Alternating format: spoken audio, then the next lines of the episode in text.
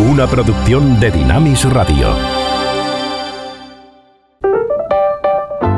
Ruta 66. Un recorrido con José de Segovia por la cultura popular a la luz de los 66 libros que iluminan el camino de la vida.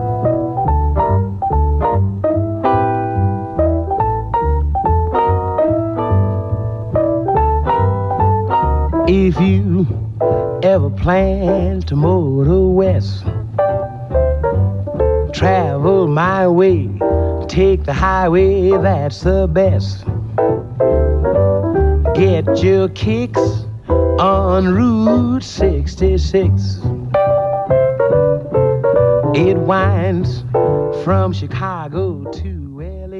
En la vida hay realidades que te dejan perplejos. Y al llegar a este punto en este nuestro camino a la luz del libro de la vida, nos encontramos con la centralidad de una muerte y cómo esa muerte ilumina toda la vida. Estamos hablando, por supuesto, de la cruz de Jesús. Y en este Evangelio de Marcos llegamos a un punto que hasta sus discípulos se encuentran confusos, perplejos. ¿Qué sentido tiene ese sacrificio, esa entrega de su vida? Es como si en ella estuviera el misterio de Dios, pero también de la vida misma.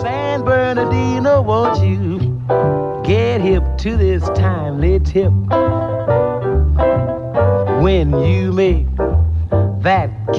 Y nos adentramos hoy en eh, la entrada de Jesús en Jerusalén. Es el capítulo 11 del Evangelio según Marcos y que comienza con esa entrada triunfal que tantas veces se ve como el preámbulo de la pasión. Pero nos vamos a concentrar hoy en este programa en lo que significa el templo, ya que es donde va, en primer lugar, Jesús al llegar a esta ciudad. Una ciudad que sigue siendo para muchos centro de inspiración y de atracción, Jerusalén.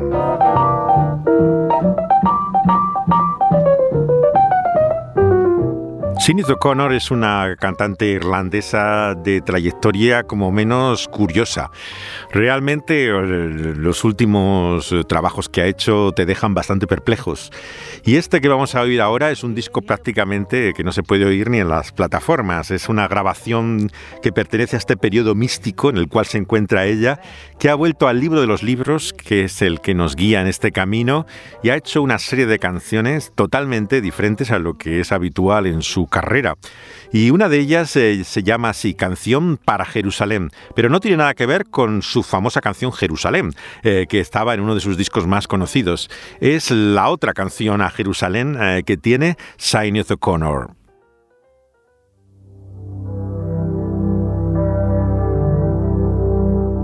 Sinead O'Connor se hizo conocida en su primer disco El León y la Cobra precisamente por su crítica al cristianismo. Por eso sorprendió tanto que después de haber incluso roto la foto del Papa, el año 2007 dijo que era verdaderamente cristiana y que mantenía todas las verdades fundamentales de la fe. Y a continuación, el 2018 lo que dice es que se ha convertido al Islam. Es más, en sus palabras, es la conclusión natural de cualquier viaje teológico inteligente, dijo ella, eh, de tal forma que se ha cambiado su nombre. Ahora se llama Sihuda David. Eh, ella, con su cabeza rapada, se ha vuelto una imagen casi excéntrica, por no decir friki, realmente del mundo de la música popular. Pero no hay duda que canciones como esta muestran una espiritualidad profunda y un hambre y una necesidad verdaderamente de conectar con la realidad de ese Dios que se manifiesta en nuestra vida.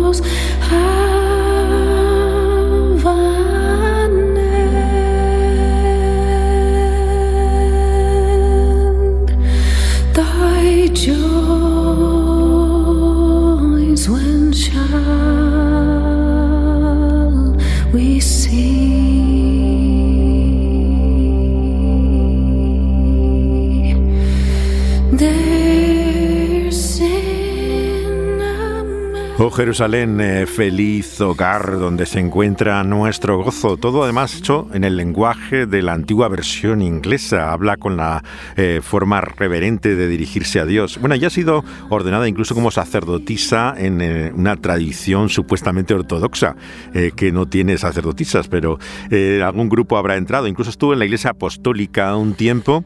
Y desde luego, como ella dice, tiene una conexión muy particular por el, con el Espíritu Santo, porque desde luego eh, lo que muestra es un misticismo exacerbado en muchas de sus canciones. Pero este disco que ha sacado prácticamente con distribución marginal eh, es ya el, el sumum de esa búsqueda espiritual y que se refiere aquí a esta ciudad que no en vano es referencia para judíos, musulmanes y cristianos.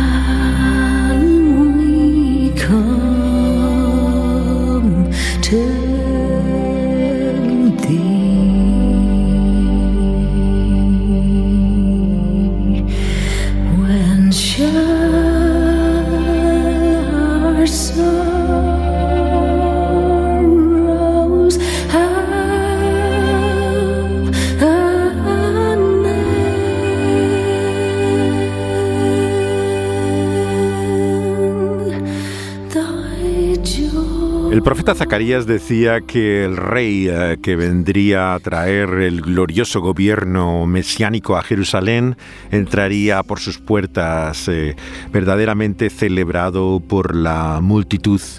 La entrada de Jesús en el Evangelio parece el cumplimiento de esa profecía. Sin embargo, no lo hace en un caballo de guerra poderoso, sino montado en un pollino. La imagen muestra algo lejano a lo que es la majestad con la que se esperaba esa figura eh, del rey que todos aguardaban. Jesús combina en su carácter cosas que nos resultan difíciles de relacionar. Una completa humildad con una justicia perfecta y al mismo tiempo una gracia que parece sin límites y una soberanía absoluta un sometimiento y una suficiencia en él, ¿cómo se relacionan todas estas cosas que parecen contrapuestas en una misma persona? Pues todo ello lo vemos desde su propia entrada en el templo y que parecen desvelar lo que al final también de este buen libro se nos dice. El león era también el cordero. Ese rey era también el siervo, aquel que se muestra con toda su gloria, entra realmente con el desprecio de un esclavo a sufrir en esa ciudad en la que va a reinar por todos los siglos.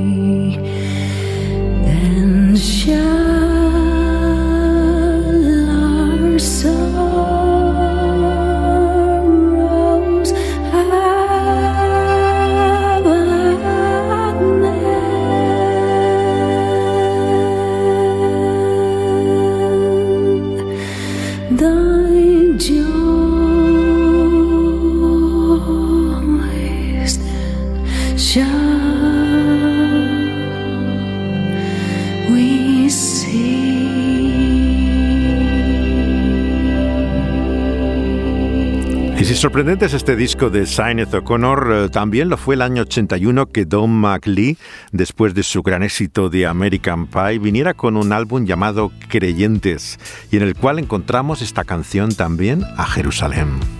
Jerusalem, Jerusalem, all roads lead to you. Jerusalem, Jerusalem, light is shining through. And you will show, show the way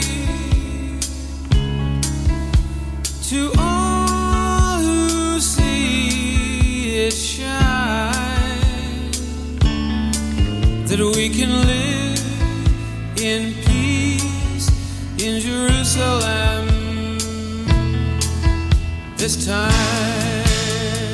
La educación de MacLean era católica. De hecho, en esa canción tan críptica de American Pie aparecen eh, frases tan eh, misteriosas, ¿no? Como la que habla del Padre, Hijo y el Espíritu Santo. En medio de todo este cuadro, eh, una frase, sin lugar a dudas, muy inspirada por la liturgia. Y dice que son los tres que más admiraba y desde luego Jerusalén nos dice que todos los caminos llevan a ella, lo que se ha dicho siempre de Roma en su fe católica. Eh, por lo tanto, eh, tiene esa atracción eh, por los orígenes y una fe que le lleva a titular el álbum incluso como creyentes.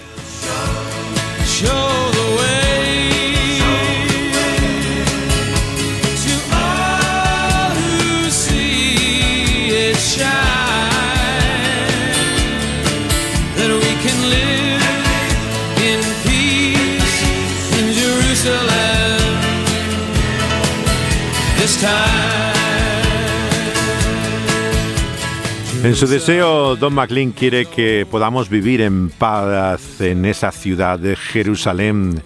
Jesús entró en aquel área del templo en primer lugar y vemos que este sitio que debía ser de reflexión y de oración incluso para aquellos que no eran eh, judíos, Josefo nos decía que en la Pascua, en una semana de cualquier año, hasta 255.000 corderos eran llevados para vender y comprar, para ser sacrificados en ese templo.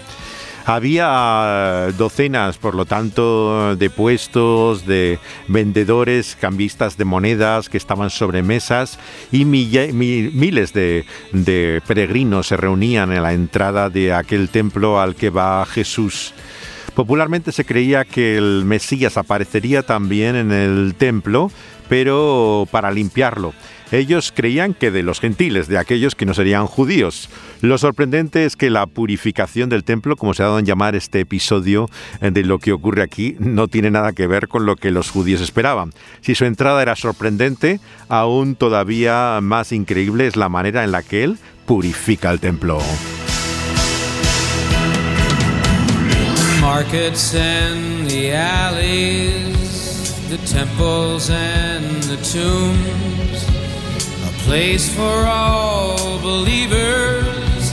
It has so many rooms in Jerusalem, Jerusalem. All roads lead to you, Jerusalem, Jerusalem light is shining through, and you will show, show the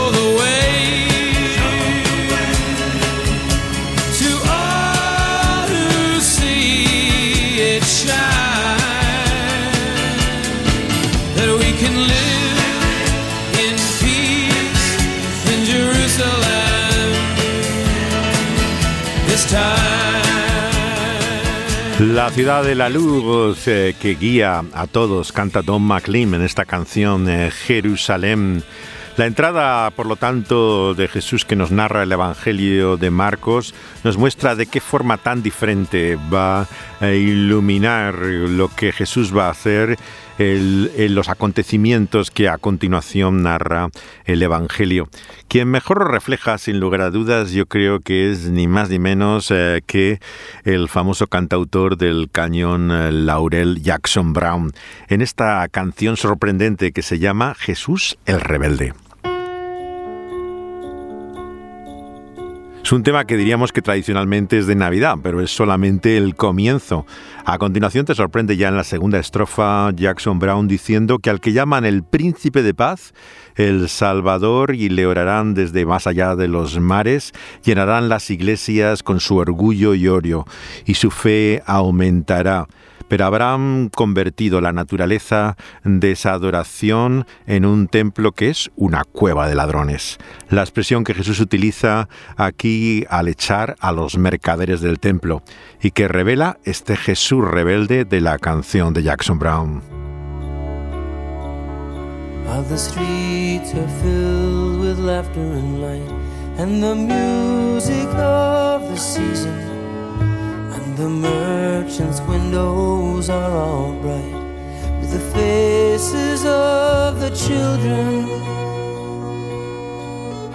and the families hurrying to their homes as the sky darkens and freezes. We'll be gathering around their hearths and tables, giving thanks for God's graces and the birth of the rebel Jesus. Oh, they call him by the Prince of Peace, and they call him by the Savior, and they pray to him upon the seas and in every bold endeavor, and they fill his churches with their pride and gold as their faith in him increases. But they've turned the nature that I worship in from a temple to a robber's den. In the words of the rebel Jesus.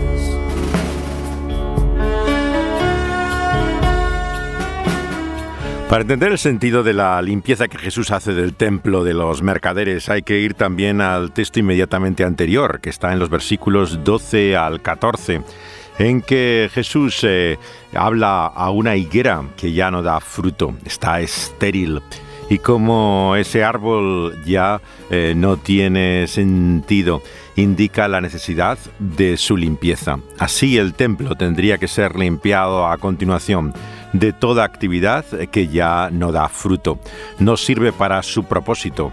No es el lugar de oración, sino lo que hay es el negocio del mercadeo.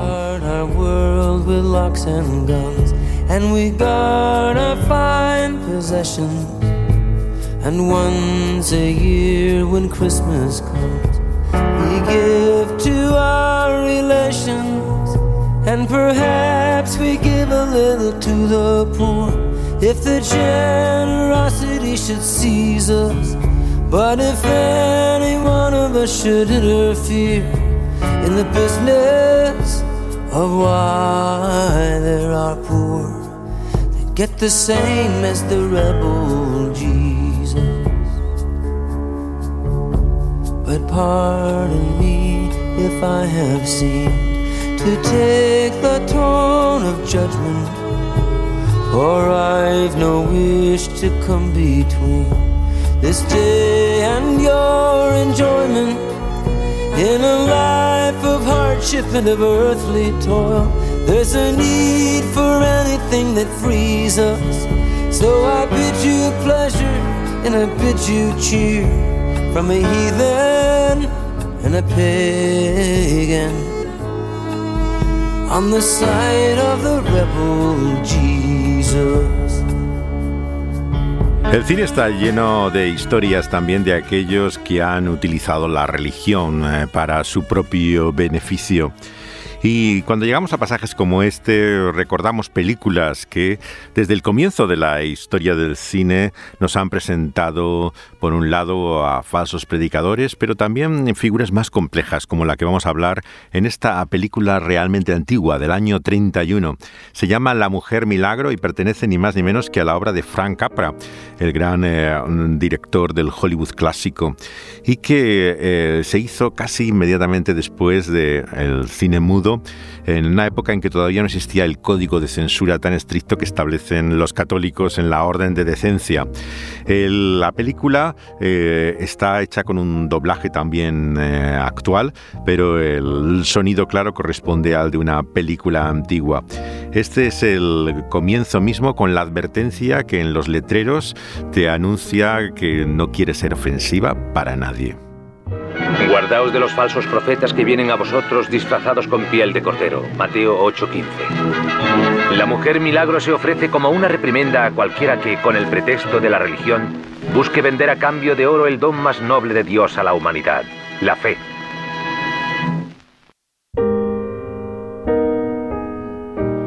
El don más maravilloso para la humanidad, la fe, porque se trata de la crisis de este personaje femenino que es la hija de un pastor un predicador eh, que ni siquiera llegamos a ver, pero que su protagonista es eh, su hija Bárbara Stanwyck, eh, la gran actriz de Hollywood, que en esta obra que se llama Bless You Sister, hermana que de Dios te bendiga, es la expresión, hecha por John Meehan y Robert Risky, se inspira sin lugar a dudas una vez más en el conocido personaje de los años 20 de Amy Sample MacPherson, la fundadora de la Iglesia del Evangelio Cuadrangular.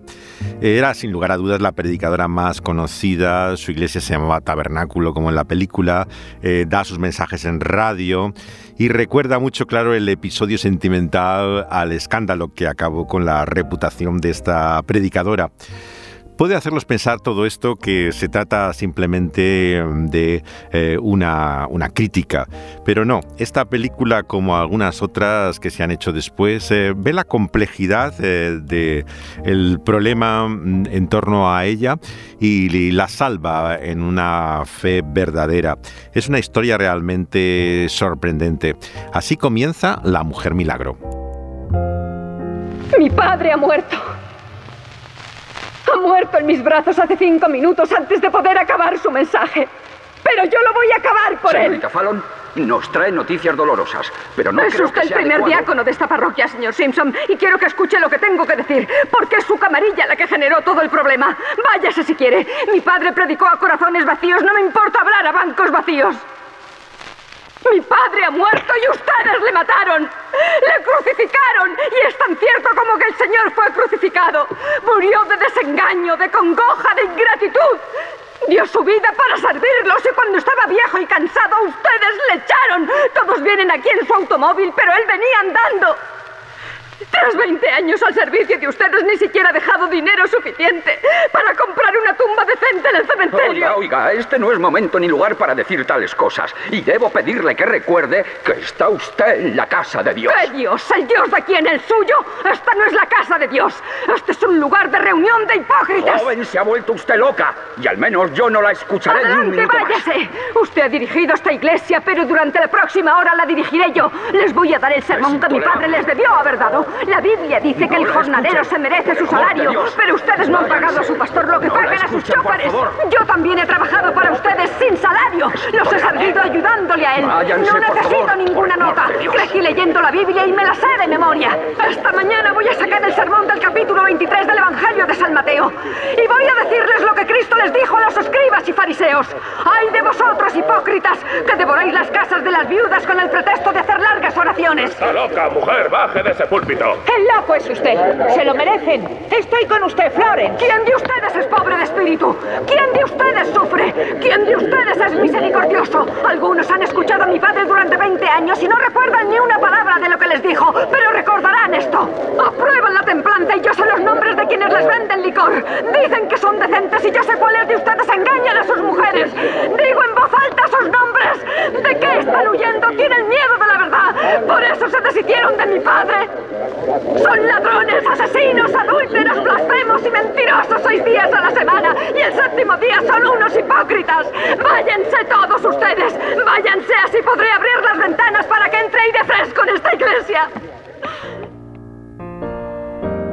Es el tremendo comienzo de la Mujer Milagro de Frank Capra, con esta ínclita jaremiada con la cual la hija del predicador les echa en cara toda su hipocresía, la forma en que se han comportado eh, con su padre, al que han- se entiende como jubilado a la fuerza, y eh, les echa en cara el, todo lo que ha sido el, el trato impropio con él. Capra recibió una educación católica, no estricta, eso sí, en su infancia y por por lo tanto tenía mucha influencia cristiana en toda su obra. Eh, vemos que visitaba la iglesia, sobre todo, claro, en días festivos, eh, y ese año, el año 34, eh, marca un momento particular en su vida porque tiene una crisis. hay incluso la historia de un anónimo que, que recibe ¿no? y que le lleva a, a entregar más de su talento a Dios y a la humanidad. Tiene una especie de conversión incluso en ese momento. Luego acompañan a su, esposa, Lucille Rayburn, cuando visitan a la iglesia y empiezan a calificarle como un católico en espíritu, alguien que cree firmemente que inmorales, aviondos, mafiosos podrían destruir la religión, dice Capra, pero nunca podrán conquistar la cruz. Hay por lo tanto bastantes evidencias en esa su autobiografía que se llama El hombre que hay sobre el título, lo publicó el año 71, ya a una edad muy avanzada, que indican que su religión no era algo nominal, eh, no era un católico por inercia, sino que parece que tenía una convicción clara. Él eh, habla ahí de, cómo sus películas explotan el corazón, no a través de la lógica, sino de la compasión. El nombre de Capra es sinónimo siempre mm, de comedias amables, ¿no? Eh, en el cual uno se siente bien al final. ¿no? Por eso sorprende esta primera película del inicio de su carrera, en el cual hay eh, tanta fuerza también eh, crítica sobre la propia religión. Él buscaba, dice, tratar las dudas de los hombres, sus dificultades, su pérdida de confianza en sí mismos, en sus vecinos y en Dios. Pero también superar las dudas, el valor para renovar la fe, la convicción final de que debe sobrevivir y permanecer siendo libre. Y esto es lo que muestra también en esta mujer milagro. Usted cree que ha vencido a esas personas, ¿verdad? Pues no es cierto. Ellos la vencieron. Solo hay un modo de vencer a la turba. Unirse a ella. Espere, hermana. Déjeme acabar. No sé es hipócrita si se admite. La cuestión es estar en el lado ganador, sacar tajada. Casi todos los problemas los crea la gente con convicciones. La solución es no tenerlas. Así puedes asumir las ideas que son más productivas. Está resentida con ellos porque despidieron a su padre y eso le mató. Quiere desquitarse, ¿verdad? Pues yo le diré cómo hacerlo y ser famosa y ser rica y lo que es más, estar en paz. ¿Le interesa? Sí, me interesa. De acuerdo, vamos a organizarlo. Para empezar, ¿qué sabe usted? Se sabe la Biblia de memoria, puede sacar frases de ella como rosquillas. Su padre era un predicador y usted tiene arengas en la sangre, nació con ellas. Tiene que hacer algo con eso, ¿no cree? La religión es como todo lo demás, estupenda si se vende, inútil si se regala. Se lo voy a demostrar. Esta propuesta con la que inicia eh, su propia obra, el personaje de la hermana Fallon, como ven, viene de un personaje cínico, que lo que le plantea es una revancha a lo que ha sido el trato injusto recibido a su padre. En ese sentido sigue la línea general de lo que en la novela que inspira también la película conocida como El fuego y la palabra en español, eh, El Mercantri, eh, que nos muestra también cómo el personaje de la hermana inspirada en Sample MacPherson, es una creyente auténtica. Lo que ocurre es que se rodea de personajes como este, eh, que son explotadores de la religión, gente que le facilita el éxito que va a tener a continuación, pero que carece de todo escrúpulos. ¿no? En ese sentido vemos que hay una distinción muy clara en estas historias siempre entre el personaje de lo que es la predicadora en sí y aquellos que tiene en torno suyo como fuertes administradores que acaban controlando dominando su vida. Y esto acaba llevando al conflicto, a la tensión que vemos en esta película de Capra. Templo de la Felicidad. Florence Fallon, fe evangelista. Queridos todos, todos los mansos de la tierra, todos los que trabajáis y lleváis pesadas cargas, estoy aquí para levantar esas cargas de vuestros corazones. Todos los que tenéis hambre y sed, Aquí me tenéis para alimentar vuestras hambrientas almas. Estoy aquí en este cubil, que es una jaula de miedo, tras estos barrotes que son los barrotes de la duda. Estoy aquí entre bestias que desgarran y destruyen y mirad, no pueden lastimarme porque Está estupenda esta noche, está sacando sus mejores en cartas. verdad os digo como Daniel dijo a Darío, mi Dios ha enviado un ángel y ha cerrado la boca del león. Y en verdad os digo que no hay uno solo entre vosotros que estas bestias puedan lastimar si entráis en su jaula con amor y comprensión en vuestro corazón. ¿Quién de entre vosotros demostrará que en el reino de Dios no hay miedo? ¿Qué hombre? ¿Qué mujer? Que se levante alguien Cualquiera. No hay nadie entre ustedes que confíe en el Todopoderoso. ¿No salvó mi señora Daniel? ¿Por qué no a cada hombre? ¿Dónde está ese tipo, Collins? ¿No ha venido esta noche? Le dio la paga anoche, ¿no? Pues... Estará borracho, ¿eh?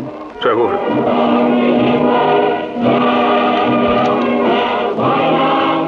Está como una cuba.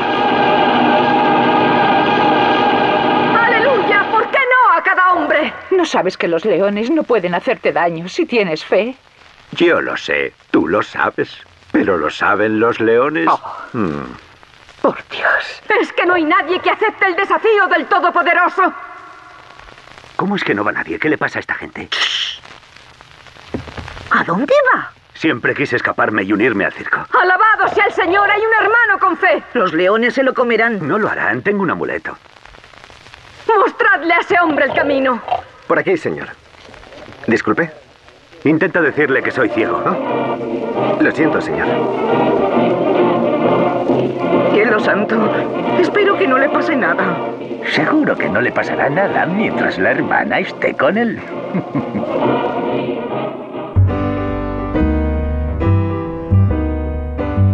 Estamos utilizando de música de fondo para los comentarios uno de los discos, el primero que hizo Charlie Hutton, el maravilloso contrabajista de jazz, eh, con Hank Jones al piano, tocando temas de lo que son los himnos populares en la tradición evangélica y que llegó a hacer dos grandes álbumes, algunos de ellos incluso premiados.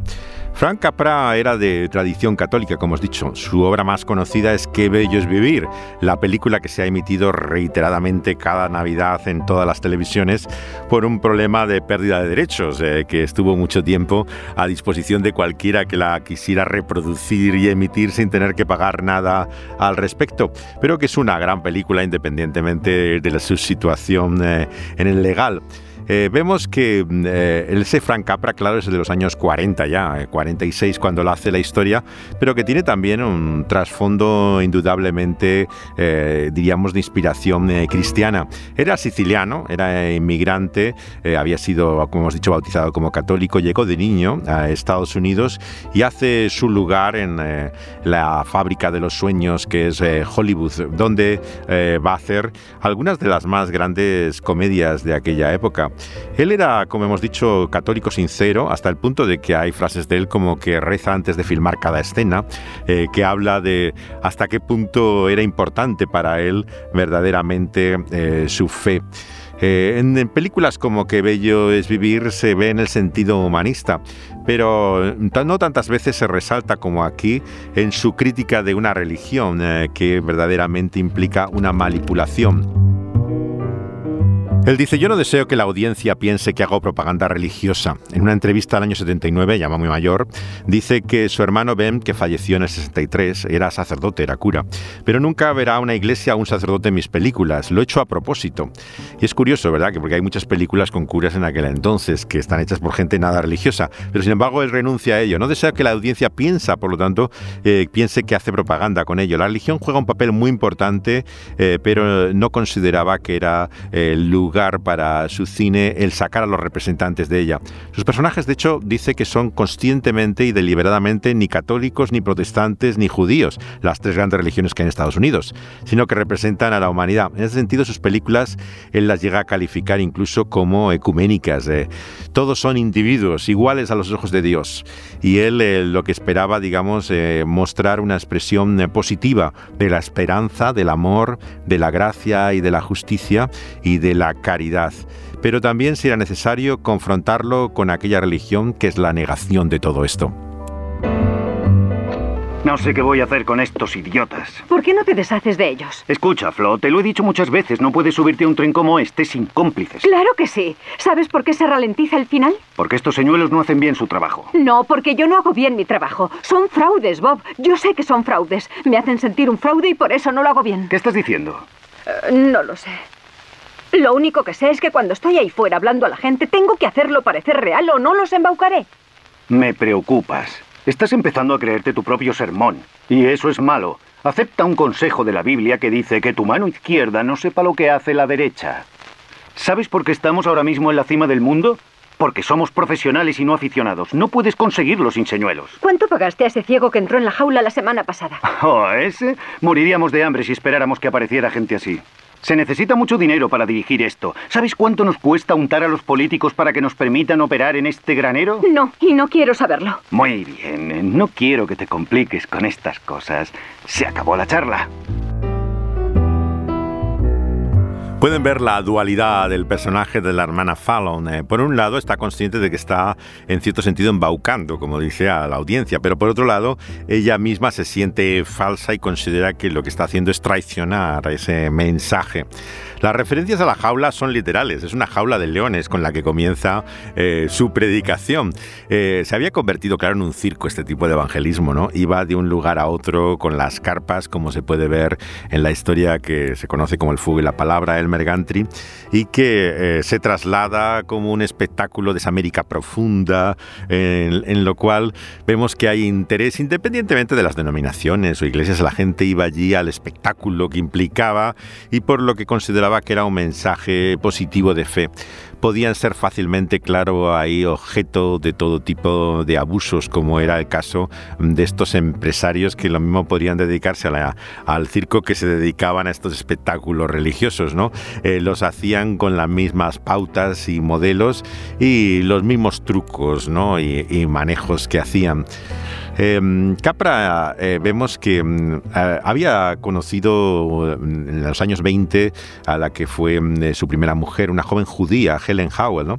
Y él, por lo tanto, había salido de ese círculo católico en el cual había sido educado de origen siciliano, pero el problema que ella tiene con el alcohol le muestra también la, la dificultad que, hay en la vida, no solamente en la adicción, ¿no? sino en lo en lo que significa poder eh, seguir adelante sin llegar a ser esclavo de tus propias eh, contradicciones y pasiones.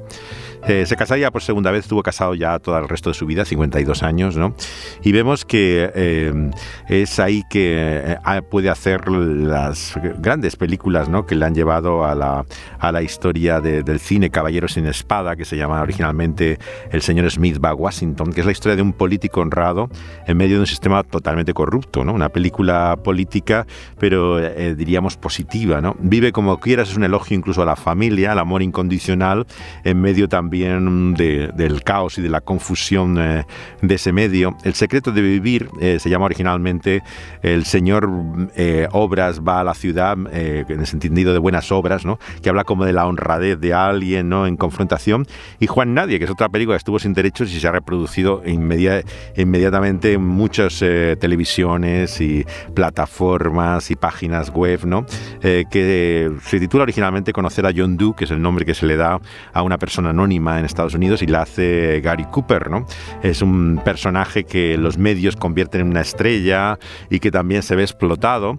Así que el, cine de Capra no es tan simple como muchos creen, no son simplemente historias para sentirse bien.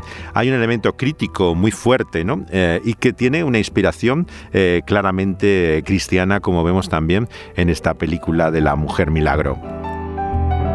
Ah, hola hermana, me alegro de que decidiera venir. Le estaba diciendo a Horsby. ¡Cállate! No, quiero que oiga esto. No puede seguir haciéndose la inocente conmigo. Estoy harto de hacer el trabajo duro y que ustedes se lleven el dinero. Mi 20% lo tengo que repartir entre mis chicos y ustedes dos se reparten el resto. Te dije que iba para el tabernáculo. ¿Ah, sí? ¿Y quién va a vivir en él? ¿Santa Claus? Quiero que se hagan tres partes y lo voy a conseguir. No de mí. Si no lo consigo de usted, sé dónde puedo conseguirlo. ¿Dónde? En la oficina más próxima de un periódico. Bien. ¿Recibiré lo mío o me tengo que meter a periodista? Recibirás lo tuyo. Muy bien, vive y deja vivir, es mi lema. El pasaje del Evangelio que estamos considerando en este Evangelio de Marcos, ¿no? en el capítulo 11, vemos que lo primero que hace Jesús en Jerusalén es entrar también en el templo y ahí mostrar quién es el verdadero profeta, el sacerdote, el rey. La religión sigue llena de templos, ¿no? Pero el verdadero tabernáculo, el lugar de encuentro de Dios, vemos que está en la persona de Jesús mismo. Él es el sacerdote único en esa iglesia de Dios y el único que nos lleva también así a tener verdadera relación eh, con Dios. La historia de la religión, por lo tanto, estará llena siempre de todo tipo de abusos y manipulaciones de personas que hagan comercio y negocio con ella pero vemos que el verdadero Evangelio es el que tiene a Jesús en el centro, es el que muestra que no hay otra forma de poder encontrar verdadera fe que a través de él, por medio de Cristo Jesús. He estado pensando que deberíamos levantar el campamento y marcharnos. Necesitas un cambio. No ese tipo de cambio. No, y ¿Qué sugieres tú? Sugiero que te deshagas de esos señuelos. No los necesitamos y además estoy harta de ellos. ¿Estás harta? Escucha lo que te voy a decir. Hicimos un trato y ha funcionado. Te he dado todo lo que prometí y más. Cuando te conocí estabas sin blanca y ahora tienes todo lo que quieres. Tienes un buen piso, un coche y un chofer. Tienes toda la ropa y los chismes que una mujer pueda desear. ¿Qué mosca te ha picado? ¿Qué más quieres? Vamos, habla claro. Eso es lo que quiero hacer, hablar claro. No necesitamos a esos farsantes. Eh, quiero jugar limpio. ¿Por qué no juegas limpio conmigo? ¿Crees que estoy ciego? ¿Qué haces cada noche después del servicio? ¿A dónde vas? A donde me apetece. Tú no eres mi dueño. No, pero tengo una especie de hipoteca y no es seguro para nadie intentar entrometerse. Tú siempre te has quejado de que eras como una prisionera. Pues lo eres. Nos marchamos, hermana. Dejamos esta estación con un billete solo de ida.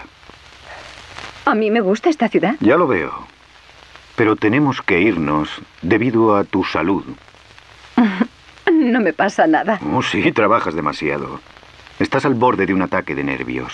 Si no te fías de mi palabra, mira, la hermana Fallon va a Tierra Santa. La evangelista lo deja por orden del doctor. Se recuperará en Palestina. Y yo soy el doctor. Horsby, quiero que desmientas esa noticia ahora mismo. ¿Y eso? No voy a ir a Palestina. Pues claro que no. Los periódicos creen que vas a Palestina. Mi idea de la Tierra Santa es el sur de Francia. Monte Carlo, champán, la ruleta y tu viejo amigo Horsby allí. Así evitaremos que sea una gira fraudulenta. No voy a ir a Montecarlo contigo ni a ninguna otra parte. Te diré lo que haré. Te doy una oportunidad. Puedes elegir entre dos lugares. Montecarlo o la cárcel. No sé de qué estás hablando. Sí sabes que siempre mantengo mi palabra, incluso con ratas como Welford. Y ahora te advierto que si no haces lo que te digo, tendrás mucho tiempo para lamentarlo. La pena por malversación en este estado son 10 años. No me asustas con eso. ¿Y el dinero que has recogido para el tabernáculo? ¿Qué ha sido de él? No lo sé, te ocupas tú de ello. Pero se recogió en tu nombre y se metió en el banco a tu nombre. Firmaste todos los cheques. Tengo los comprobantes. Es increíble la forma en que habla con tanta claridad y dureza sobre esta explotación eh, de la religión. Eh, recuerda mucho a lo que luego en los años 60 hará Richard Brooks eh, con la película que fue el único Oscar de Bar Lancaster, en el cual la hermana está interpretada por Gene Simmons. Eh, aquella película está basada, como hemos dicho, en el libro de Sinclair Lewis, que era el escritor que, que había hecho la novela que lleva el título de Elmer Country. Él fue premio Nobel de Literatura el año 30, o sea, justamente un año antes. Pero la película que estamos tratando está basada en una obra de teatro que hubo en Broadway el año 27, eh, que se llama Dios te bendiga, hermana. No está basada en la obra de, Luis. Él eh, era reconocido como ateo, un hombre que se enfrentaba claramente a, a todo tipo de iglesias y cristianismos con muchas provocaciones siempre. Pero eh, vemos que el el argumento fundamental siempre es el personaje histórico de la hermana Amy, que fue incluso cercana a presidentes, tuvo una posición muy importante, eh, utilizó luego la radio, está en el origen de estos tabernáculos que surgen en las grandes ciudades, en una época de depresión, claro. Estamos en una década, la que ha pasado en Estados Unidos, de tremenda pobreza, pero como tantas veces que vienen momentos de miseria, el Evangelio también es abrazado por multitudes muchos se vuelven a la fe en medio de la su necesidad y esa década es la del gran crecimiento evangélico. Las iglesias que han nacido con el avivamiento pentecostal empiezan a crecer inmensamente precisamente en esa década, a partir de los años 20, eh, se llega a calcular que incluso en cuatro veces se multiplicaron todas estas iglesias que nacen en aquel momento. Hay predicadores populares, callejeros, que hacían en aquel momento casi un espectáculo, eh, y todos estos personajes muy de dramaturgia y efectos, ¿no? Como pueden ver, hay poco que se haya inventado nuevo en todo este mundo. Realmente los modelos que se emulan tienen ya raíces históricas, ¿no? Pero eh, lo interesante es como en una eh, película como esta, cuando se entra en la profundidad de cuál es la verdadera fe, porque lo curioso, claro, es que detrás de muchos de estos espectáculos, sin lugar a dudas, no solamente hay buenas motivaciones, sino que hay, eh, sinceramente, una, presencia auténtica de la fe. El personaje aquí masculino no es como en el caso de la historia del Mercantry, un sinvergüenza, que ese es el personaje de Bar Lancaster. ¿no? Bar eh, eh, ahí no hay el menor atisbo de, fe en su personaje, en Country. Pero aquí el, chico es un músico que ha sido piloto o ha quedado eh, ciego a causa de un accidente en la guerra, en el cual vemos que había perdido toda esperanza y al principio de la película es su intento de suicidio. Él está a punto de morir cuando escucha un mensaje por la radio de la hermana Fallon. Y sorprendentemente, que no quiero ah, cometer el spoiler de decirles lo que ocurre después, pero les avanzo que verdaderamente encontrará también este personaje eh, que se ha vuelto cínico ¿no? a causa de su, de su eh, falta de visión, encontrará también la fe por medio de la hermana Fallon, aparte de el amor, digamos, de esa relación. Es un personaje complejo. Con decirles que tiene una marioneta con la que habla por medio de ella, cada vez que se reúne ya les da una idea de hasta qué punto es complicado toda esta historia, ¿no? Pero está francamente eh, lograda, ¿no? Eh, tristemente todavía no ha sido restaurada en condiciones, aunque ahora estamos en un momento de mucha vindicación de las películas previas al código. El código Hayes, que es como se llamó a la censura interna del propio Hollywood, no, no la hacía el Estado, sino la hacía la propia industria, eh, fue establecido por católicos, pero estableció unas normas absurdas, ¿no? que incluían pues desde que no había besos, no se podía ver una cama matrimonial, no podía haber ni eh, prácticamente nada y otras muchas cosas que son mucho más absurdas e incomprensibles que en el código eh, se prohibían. ¿no? Y esto limitó muchísimo y convirtió, claro, el cine que viene inmediatamente algo después muy diferente a lo que, a lo que había sido en esa época, primero de los años 30. Y eh, es ahora que se está redescubriendo muchas de aquellas películas como esta, que francamente no se podría haber hecho luego hasta la época del fuego y la palabra en el 60. Dios mío, Florence, ojalá pudiera verte el rostro solo una vez antes de irte. Yo rezo por eso.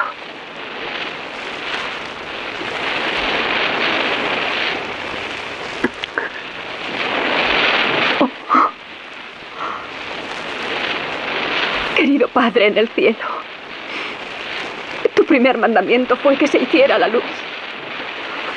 Oh, Dios. Por favor, envía luz a estos ojos ciegos. Recompensa la fe oh, es inútil, no puedo. ¿Qué te pasa? Todo está mal. Ya no sé cómo se juega limpio. Dios no me creería ni bajo juramento. Es mejor que no puedas ver mi rostro. Es el rostro de una mentirosa y una hipócrita. No, no digas esas cosas. ¿Quieres saber por qué me voy?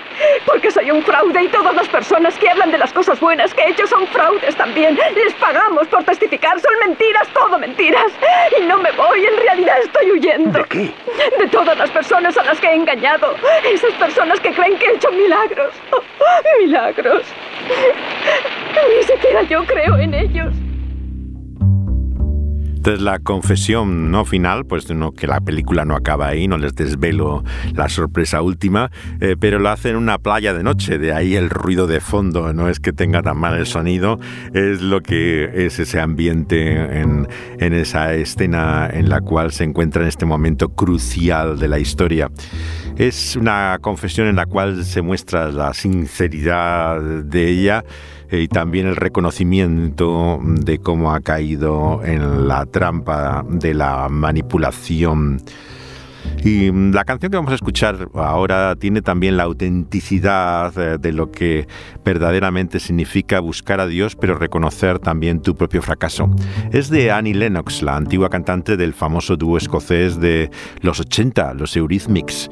Ella está ya en esta edad madura cuando hace este disco al desnudo, se llama Bear, eh, y desnuda. Y en ella hace esta oración sorprendente en, en este álbum ya separado de su compañero Dave Stewart eh, y mm, enfrentada a la realidad de lo que fue toda esa ruptura después de haber llegado a ser tan famosa con esas canciones de electro soul, hace este ejercicio de introspección, ¿no?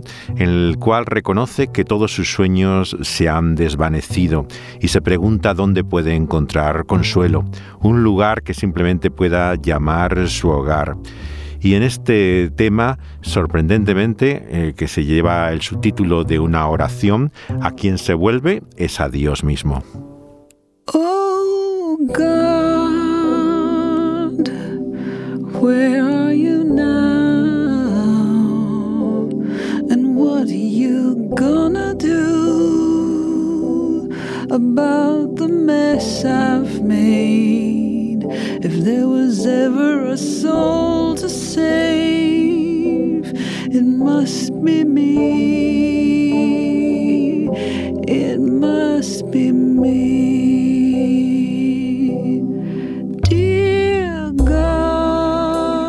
Oh Dios, ¿dónde estás ahora? ¿Qué voy a hacer con todo el lío que he hecho en mi vida? Si ha habido alguna vez un alma perdida que necesita ser salvada, esa es la mía. Esa tengo que ser yo, canta Lennox. I'm looking down at the abyss where you don't exist. You don't exist. Tiene la candidez y honestidad esta canción de aquel que no está acostumbrado a, a las oraciones, que no sabe cómo dirigirse a Dios. Por eso dice, mira el abismo, miro el abismo que hay debajo, donde tú no existes en ese abismo. No existes, pero si pudieras oírme, si pudieras verme, declara en su indefensión, yo sé que no puedo ser fuerte porque todo lo que he hecho ha salido mal, todo lo que he hecho ha salido mal. Dice, oh Dios, ¿qué pinto aquí? Todo se ha perdido, destrozado. Espero que entiendas que alguien necesita una mano y esa soy yo ahora. Soy yo ahora la que te necesita.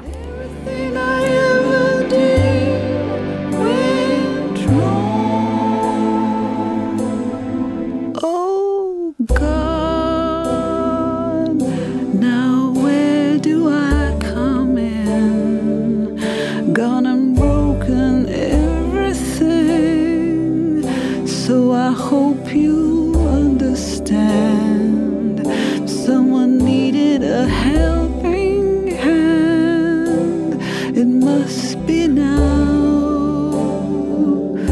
It must be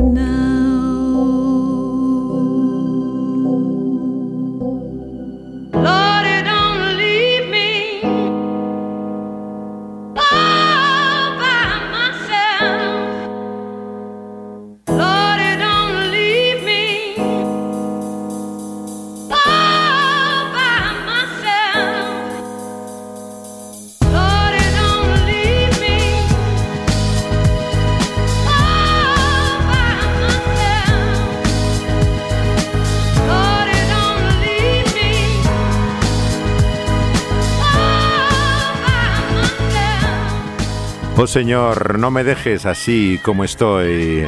Es la canción de Moby de su álbum más conocido, que ha hecho ahora otra, una nueva versión para su álbum de la ciudad de Nueva York, ya que lo relaciona con ese periodo de su vida y la eh, realidad también de la búsqueda de la fe en las tensiones de eh, la vida urbana eh, que ha tenido siempre Moby. La canción se llama En este mundo, In This World, y es la primera versión del tema de Moby.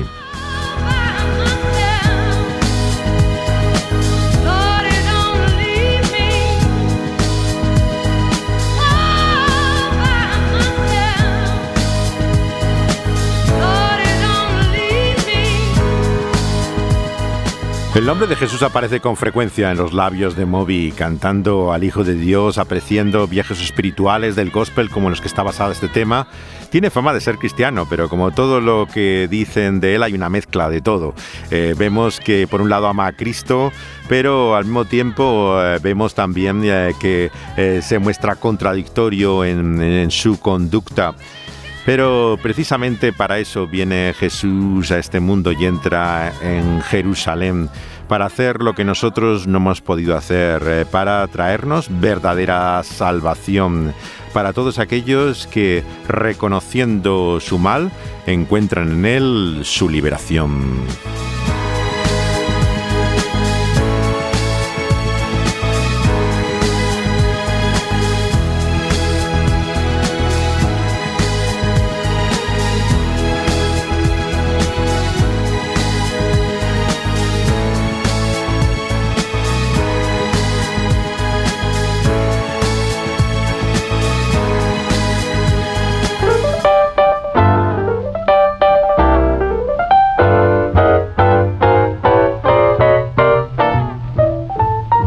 Es este Jesús el que ha venido a abrir las puertas de su reino a todos y está ahí también ante nosotros y dándonos la promesa del fruto que no podemos conseguir por la mera religión.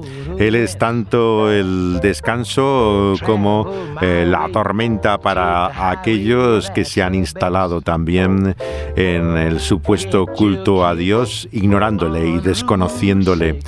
Vemos que es la víctima por un lado y al mismo tiempo esa espada llameante eh, que impide la entrada a la presencia del Santísimo. Todo en esa cruz se va a resolver. eh, la justicia y el amor se van a unir, se besarán. En ese su ofrenda y entrega que nos da nueva vida. Joplin, Missouri, Oklahoma City. Seguiremos en este nuestro viaje por la vida a la luz de esta buena noticia que Marcos nos cuenta. Pueden escuchar los programas anteriores en las plataformas donde he subido después de su emisión en Dynamic Radio. Cada fin de semana eh, se emiten eh, un- los programas de Ruta 66 y son subidos luego a plataformas como la que tiene la emisora Dynamics en SoundCloud o como también el Pulso de la Vida, el programa también principal de Dynamics, están en Evox, la plataforma que tiene muchos de los podcasts que se escuchan en el mundo hispano. Pero también está Spotify, donde encuentran también todo tipo de podcasts en todos los idiomas. Así como los de este Evangelio están siendo subidos a YouTube, eh, muchos de ellos, eh, bastantes en su integridad, eh, pueden oír el resto de las paradas en este nuestro viaje.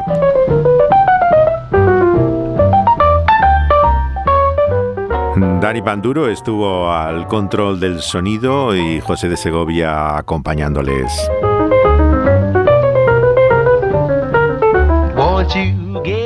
Hasta entonces reciban nuestros saludos, abrazos, besos, lo que quieran y prefieran. Les esperamos en nuestra próxima parada.